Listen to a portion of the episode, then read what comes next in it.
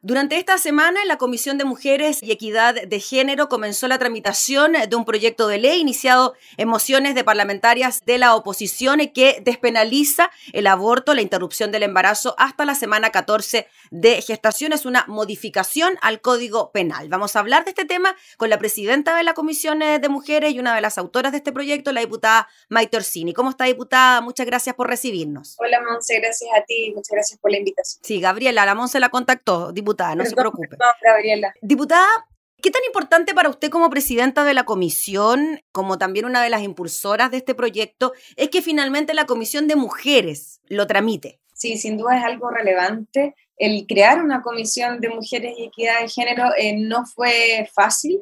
Eh, fue una pelea que dieron las parlamentarias que estuvieron en el anterior periodo eh, y que entiendo que costó bastante. Lo que queríamos transmitir es que la comisión de género tiene que ser una comisión eh, técnica especializada, si bien la perspectiva de género tiene que estar incluida en todos los proyectos de ley, también debía haber una comisión técnica que tratara los proyectos de las mujeres. Y es particularmente relevante en este proyecto porque en general aquellos proyectos que generan mayor eh, diferencia o distancia entre, entre los parlamentarios generan un, un debate que no siempre es del todo armonioso. O sea, de hecho, podemos ver el mismo debate que se dio en la Comisión eh, de Salud cuando tramitaron el aborto en tres causales, donde habían declaraciones terribles, algunas parlamentarias decían que existían violaciones que no eran violentas, eh, o, mujeres que o sea, diputados parlamentarios que responsabilizaban a las mujeres eh, de haber sido abusadas.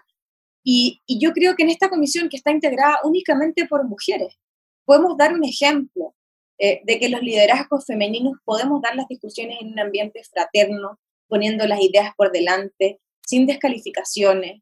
Em, y, esa es mi, esperanza. Yo realmente creo que, podemos dar un ejemplo en esta comisión de cómo hacer una tramitación eh, a la altura de las circunstancias.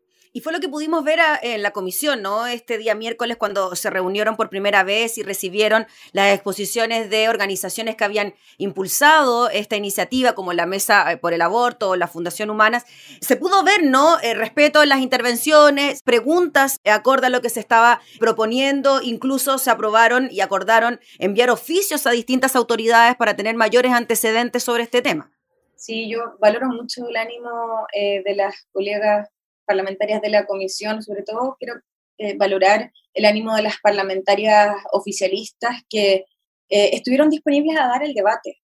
Eh, acá uno a veces se encuentra con, con parlamentarios o, incluso con el Ejecutivo, que cuando uno quiere instalar ciertos temas o dar ciertas discusiones, antes de dar la discusión ya te dicen, no, no, no, no, y ellas podrían haber generado algún tipo de, de, de reclamo o de molestia, pero no, no, no lo hicieron, dijeron, están disponibles a dar el debate, manifestaron eh, desde ya sus posturas y sus opiniones, pero no se cierran eh, a, conversar, como dice, eh, acordamos unánimemente solicitar varios oficios a distintas instituciones para poder enriquecer la discusión en función de los datos y la información que se tiene. Así que yo valoro mucho el ánimo de esta comisión. Acordamos también para, para contar un poquito en que mm. Yo sé que este proyecto es más bien de parlamentarias de oposición y yo hablé con las parlamentarias del oficialismo, les conté que iba a poner en tabla este proyecto eh, y les dije que quería compensar el equilibrio de la comisión eh, poniendo en tabla otros proyectos que fueran de su interés.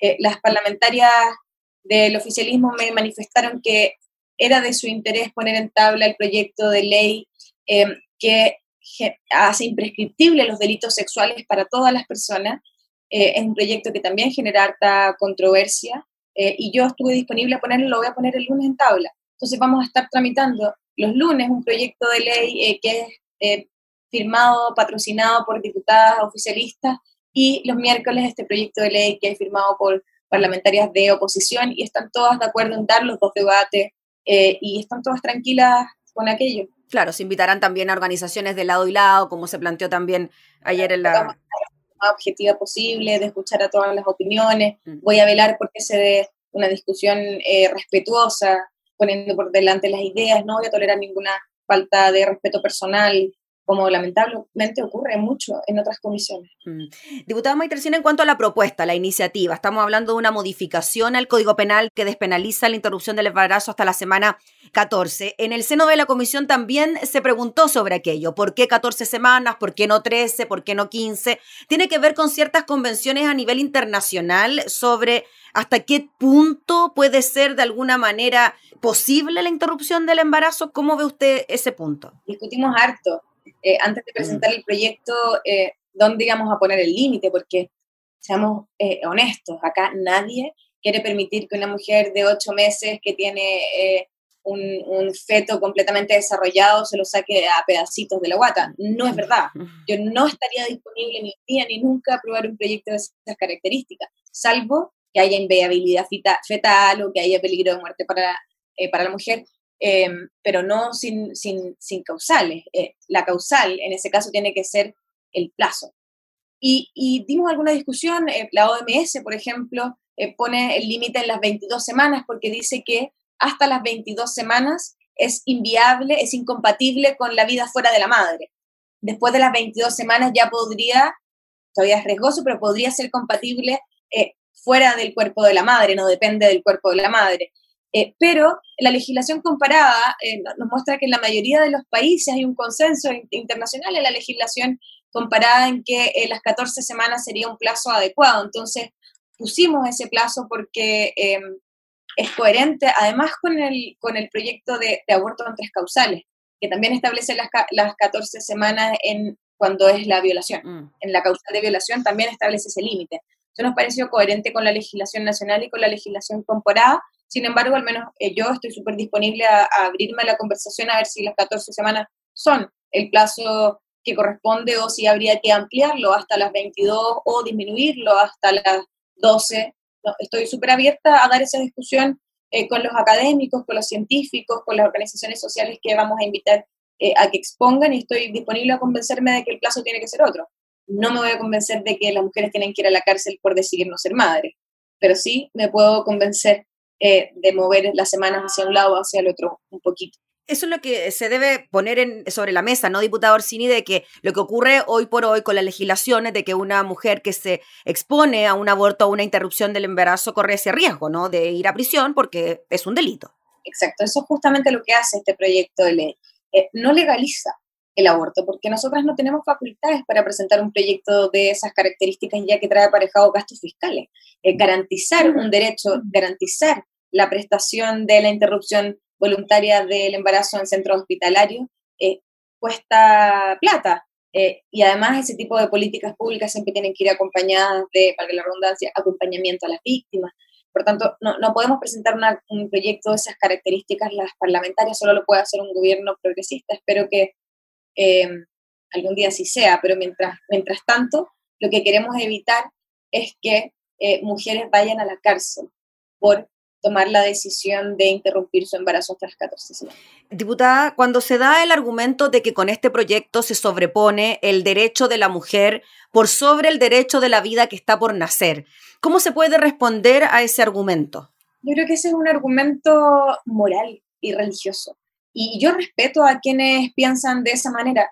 Yo no creo que haya una vida en ese, en ese conjunto de células, eh, en ese gameto.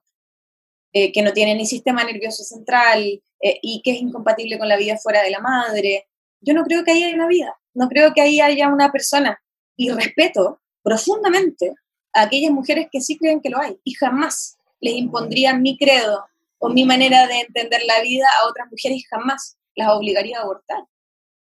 Pero yo esperaría que todas nos respetáramos y respetáramos la, la diversidad de creencias, la diversidad de, de, conceptos de, sobre, la, sobre la moral, y, como nosotras no queremos obligarlas a ellas a practicarse aborto, eh, que ellas nos permitan a nosotras decidir en función de lo que nosotros creemos que es correcto. No me parece que, que, sea válido poner ese tipo de argumentos eh, morales o religiosos sobre la mesa para, para establecer una legislación que nos va a regir a todas. Y cuando se dice, diputada, que prácticamente se habla de mitos y por eso el oficio a gendarmería, para saber efectivamente cuántas mujeres están presas por abortar.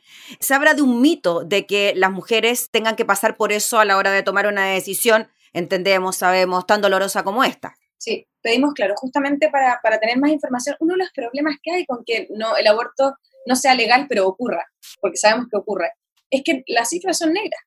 No sabemos cuántas mujeres se enfrentan a esa situación.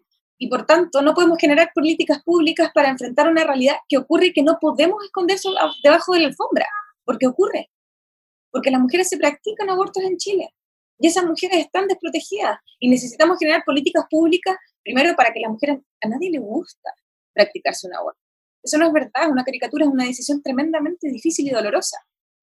Y necesitamos generar políticas públicas para acompañar a esas mujeres, no esconder la problemática, porque las mujeres no van a dejar de abortar. Diputada, se hablaba también del aborto en tres causales y se decía que la causal de violación muchas veces se transformaba en un aborto clandestino, precisamente por la discriminación a la que suelen someterse las mujeres cuando van a un recinto de salud y dicen, ¿saben qué? Me quiero practicar un aborto por una violación, etcétera. No sé cómo será el procedimiento.